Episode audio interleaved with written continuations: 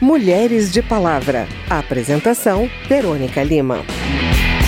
Assaltaram a gramática, assassinaram a lógica, bagunça do dia a dia. A educação brasileira acaba de passar por uma mudança que vai marcar a sua história. O Fundeb, Fundo de Manutenção e Desenvolvimento da Educação Básica, se tornou permanente e passou a contar com mais do que o dobro de recursos do governo federal. A mudança veio por uma emenda à Constituição. Se nada fosse feito até 31 de dezembro, o fundo, que garante o acesso de 40 milhões de brasileiros à educação básica, simplesmente deixaria de existir. A repórter Paula Bitar tem os detalhes.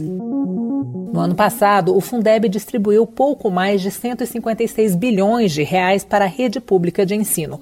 O fundo é responsável por dois terços do dinheiro investido pelos municípios na educação. A emenda constitucional aumenta dos atuais 10 para 23% o repasse do governo federal para o fundo. O aumento será feito de forma escalonada. No ano que vem, 12%, chegando aos 23% em 2026. Esses recursos irão para estados e municípios que não conseguirem conseguirem alcançar o valor mínimo aplicado por aluno na educação. Em 2020, nove estados receberam essa complementação. Durante a sessão do Congresso para a promulgação da emenda, o presidente da Câmara, deputado Rodrigo Maia, ressaltou que mais entes federativos serão beneficiados com recursos do fundo. Ele também destacou o papel do parlamento na construção do texto final da emenda e afirmou a escolha da educação como prioridade. Quando nós decidimos que a educação é prioridade que precisa de mais recursos, é uma decisão da política de colocar mais recursos numa área, sabendo que, sem dúvida nenhuma, outras áreas terão menos prioridade. Lembra do Senhor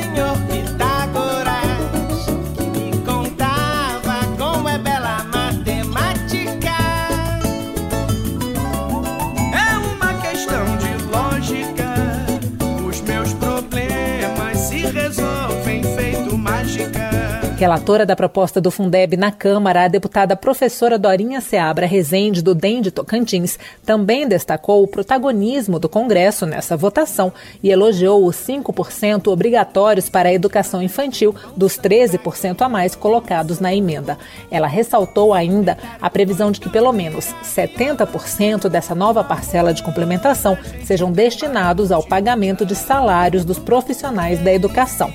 Hoje, o piso é de 60% e somente para professores. E este texto assegura uma valorização para os profissionais da educação, não só os professores, mas a merendeira, aquela que cuida da segurança da alimentação, os diretores, coordenadores. Esse texto que vai para a Constituição, que garante o financiamento permanente, reconhece também incentiva os seus profissionais. A emenda também prevê que, dentro dessa nova parcela de complementação federal, 15% sejam destinados para investimentos em infraestrutura, melhoria de equipamentos e instalações. O presidente do Congresso Nacional, senador Davi Alcolumbre, afirmou que a promulgação da emenda significa que a política educacional brasileira é finalmente uma política de Estado. A deputada Perpétua Almeida, do Acre, líder do PCdoB, apontou a mobilização social nessa aprovação. Talvez o parlamento brasileiro nunca tenha visto uma mobilização tão grande em defesa de uma causa.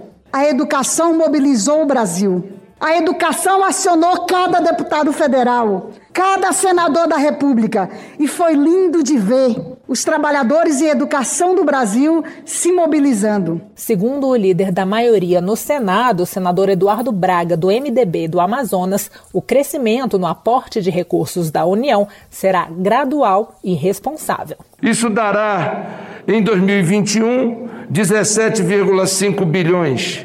Em 2022, 22,9 bilhões, mas em 2026, 39,3 bilhões. Isso é um passo muito importante na valorização do professor, na valorização do trabalhador da educação. Outros pontos da emenda promulgada estabelecem, por exemplo, que o custo aluno-qualidade constante no Plano Nacional de Educação será considerado como parâmetro para o padrão mínimo de qualidade do ensino e que os entes federados devem redistribuir os recursos entre as unidades de ensino para diminuir desigualdades dentro de uma mesma rede de ensino. Da Rádio Câmara, de Brasília, Paula Bitar. Fundeb não é nacional. Na verdade, cada estado tem o seu fundo, assim como o Distrito Federal mas o dinheiro é destinado tanto pelos municípios, quanto pelos estados, quanto pelo governo federal. E é essa parcela do governo federal que sofreu aumento significativo. Se antes a União entrava com 10% do valor total do fundo, a partir de 2026 ela entrará com 23%. O deputado Bacelar, do Podemos da Bahia, presidiu a comissão especial que analisou a proposta. Em entrevista ao repórter Márcio Aquilissardi, ele falou sobre os impactos dos novos recursos recursos para as mulheres brasileiras. Deputado Bacelar, ainda existem diferenças nas dificuldades entre os dois gêneros na educação? Olha, Márcio, as desigualdades educacionais no Brasil afetam todos os aspectos da vida, inclusive a questão de gênero. Mas a aprovação do Fundeb garante um volume substancial de recursos para a educação básica, que em seis anos representa um acréscimo de 65 bilhões a mais para a educação. Com esse recurso, você vai atender mais e com melhor qualidade as crianças e jovens brasileiros. Então, o primeiro impacto do novo Fundeb na questão de gênero é atender ao grande pleito das mães brasileiras. Desses 13% que foram incorporados, 5% serão destinados à educação infantil, isto é, à creche e à pré-escola, isto é, atendendo crianças de 0 a 6 anos, que é a fase da vida que mais exige atenção. E quem é que dá essa atenção? Majoritariamente as mulheres. Então, na hora que você coloca essas crianças em creche ou em pré-escola em tempo integral, você está liberando essa mulher para o mercado de trabalho, para que possa ter acesso à renda. Você está liberando essa mulher para as outra, outras atividades, até lazer, até cultura. É que antes do Fundef e antes do Fundeb, no final do século XX, início do século XXI, é, as professoras, quando não tinha fundo de financiamento para a educação, as mulheres representavam naquela época quase que 95% dos trabalhadores em educação. E os salários eram vergonhosos. O qual era o normal? Uma professora no interior do Nordeste ganhava em torno de meio salário mínimo, sem é, efetivação, com um contrato por tempo determinado, e quando chegava no final do mês de novembro, o prefeito demitia todo esse quadro. Foi graças à política de fundos e o novo Fundeb aprofunda isso ao fixar como piso 70% dos recursos têm que ser destinados ao pagamento de trabalhadores na educação, o Fundeb também garante um salário digno aos professores no Brasil, que majoritariamente são do gênero feminino. Ainda pagamos mal, mas já é uma grande, um grande avanço nós já temos um piso nacional. O senhor considera que os investimentos em educação capitaneados pelo Fundeb podem contribuir para o Brasil enfrentar essa cultura machista que ainda existe na sociedade? É o mais eficiente instrumento para isso. Só com educação nós poderemos superar preconceitos de gênero, de orientação sexual, religiosos, enfim, toda essa carga preconceituosa que a sociedade brasileira ainda carrega essa carga de violência, de ódio, só uma educação transformadora, libertadora, de qualidade, Márcio, pode proporcionar.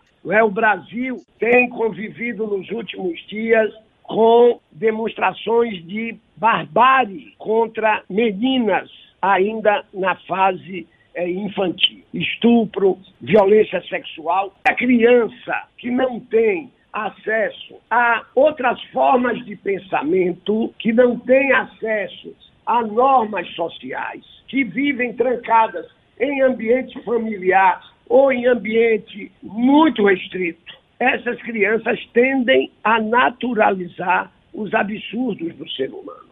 As crianças que não têm fundamentos de educação sexual, por exemplo, podem achar que o estupro praticado por um pai, por um padrasto, por um tio, por um irmão, por um primo, é algo natural, violento, doloroso, mas natural.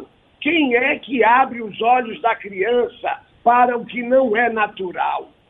Escola, é a educação pública. Deputado Bacelar, mais uma vez eu quero agradecer ao senhor por ter se colocado à disposição, por atender ao nosso convite para essa entrevista. Oh, muito obrigado, Márcio. Nenhuma a menos.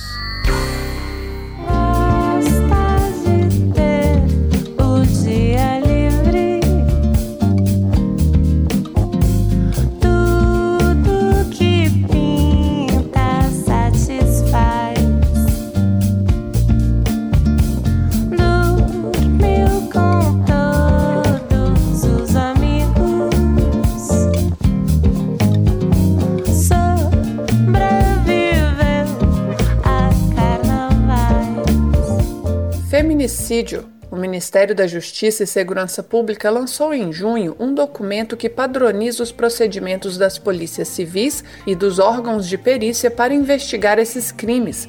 Esse protocolo foi classificado como sigiloso, o que provocou questionamentos na Câmara dos Deputados.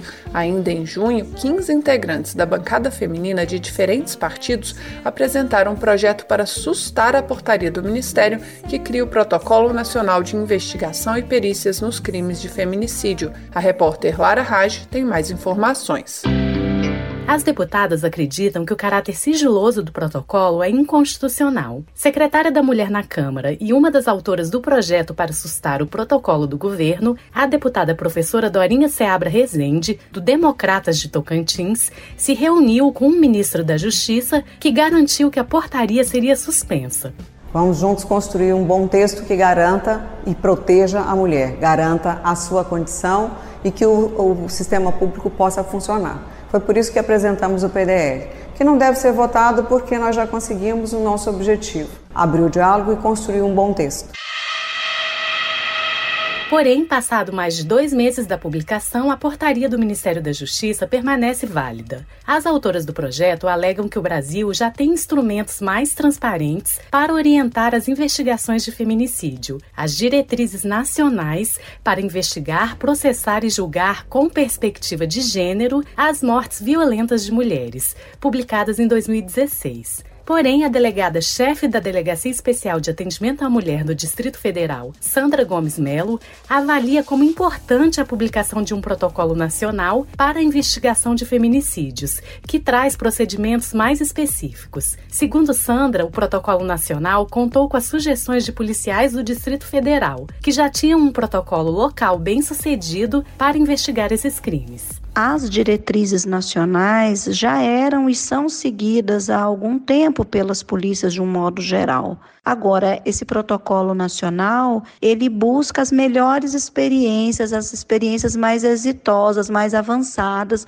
realizadas por algumas polícias. Então, ele traz melhores e maiores contribuições. Eles partem das diretrizes que são mais genéricas e descem as sugestões e recomendações de providências efetivas da investigação. No entanto, na Câmara dos Deputados, o caráter sigiloso do Protocolo Nacional de Investigação dos Crimes de Feminicídio segue sendo questionado. No dia 20 de agosto, a deputada Margarete Coelho, do PP do Piauí, apresentou o projeto de lei que proíbe a imposição de sigilo aos protocolos de investigação e perícia elaborados pelos órgãos de segurança pública. Segundo ela, é frequente a classificação desses documentos como sigilosos pelos órgãos públicos, mas a medida fere o princípio constitucional da publicidade dos atos administrativos. Para a deputada, não há razão para que procedimentos abstratos, que não tratam de uma investigação específica, sejam restritos. Ela acredita que o debate público só traz benefícios para todos os envolvidos. Da Rádio Câmara de Brasília, Lara Raj. Lá vai ela toda, toda, só tirando onda. Saiu pelas ruas sabendo onde vai chegar. Sagacidade monstra, mente já tá pronta. Bem, esse foi o Mulheres de Palavra, que teve produção de Cristiane Baker, reportagens de Lara Rage, Paula Bitar e Márcio Aquilissardi, trabalhos técnicos de Gilson Carlos, apresentação de Verônica Lima e edição de Márcio Aquilissardi. Se você tem alguma dúvida, mande pra gente. O e-mail é rádio.câmara.leg.br e o WhatsApp é 61 999 78 90 80. O Mulheres de Palavra é produzido pela Rádio Câmara e transmitido pelas rádios parceiras em todo o Brasil, como a Rádio Cidade de Mojimirim, São Paulo. Você pode conferir todas as edições do programa no site rádio.câmara.leg.br e no seu agregador de podcast preferido. Obrigada pela audiência e até o próximo programa. Mulheres de Palavra. Apresentação: Verônica Lima.